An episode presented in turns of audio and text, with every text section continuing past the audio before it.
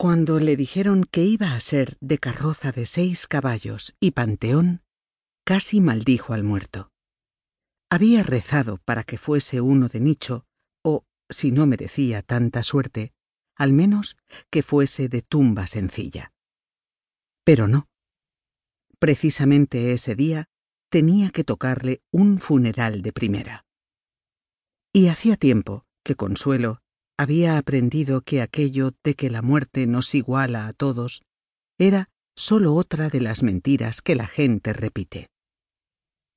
La verdad era que los ricos tardan mucho más en despedirse y con razón.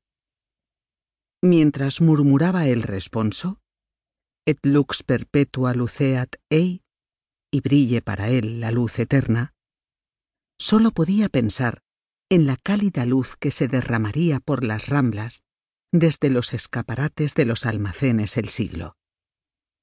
Nada la hacía sentirse más sola que ver desde fuera las ventanas iluminadas de las casas, sobre todo en días como aquel, que lloviznaba.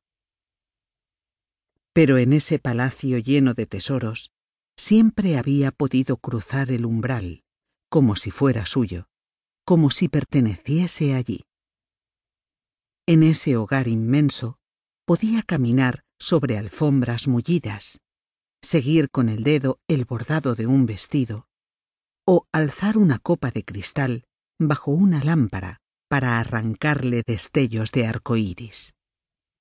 Ahí era donde pensaba pasar el resto del día, envuelta por la misma luz que brillaba para los ricos y de la que ella tampoco habría querido despedirse nunca.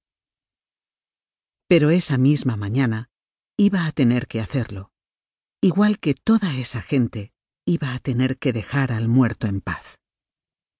Y mejor que fuera más pronto que tarde. Suponía que, en adelante, si volvía a ir a un entierro, sería de alguien que conociera.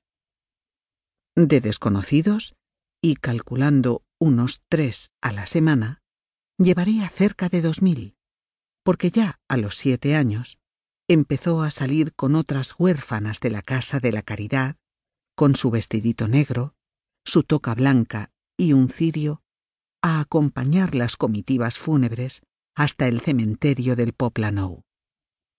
Y acababa de cumplir los dieciocho.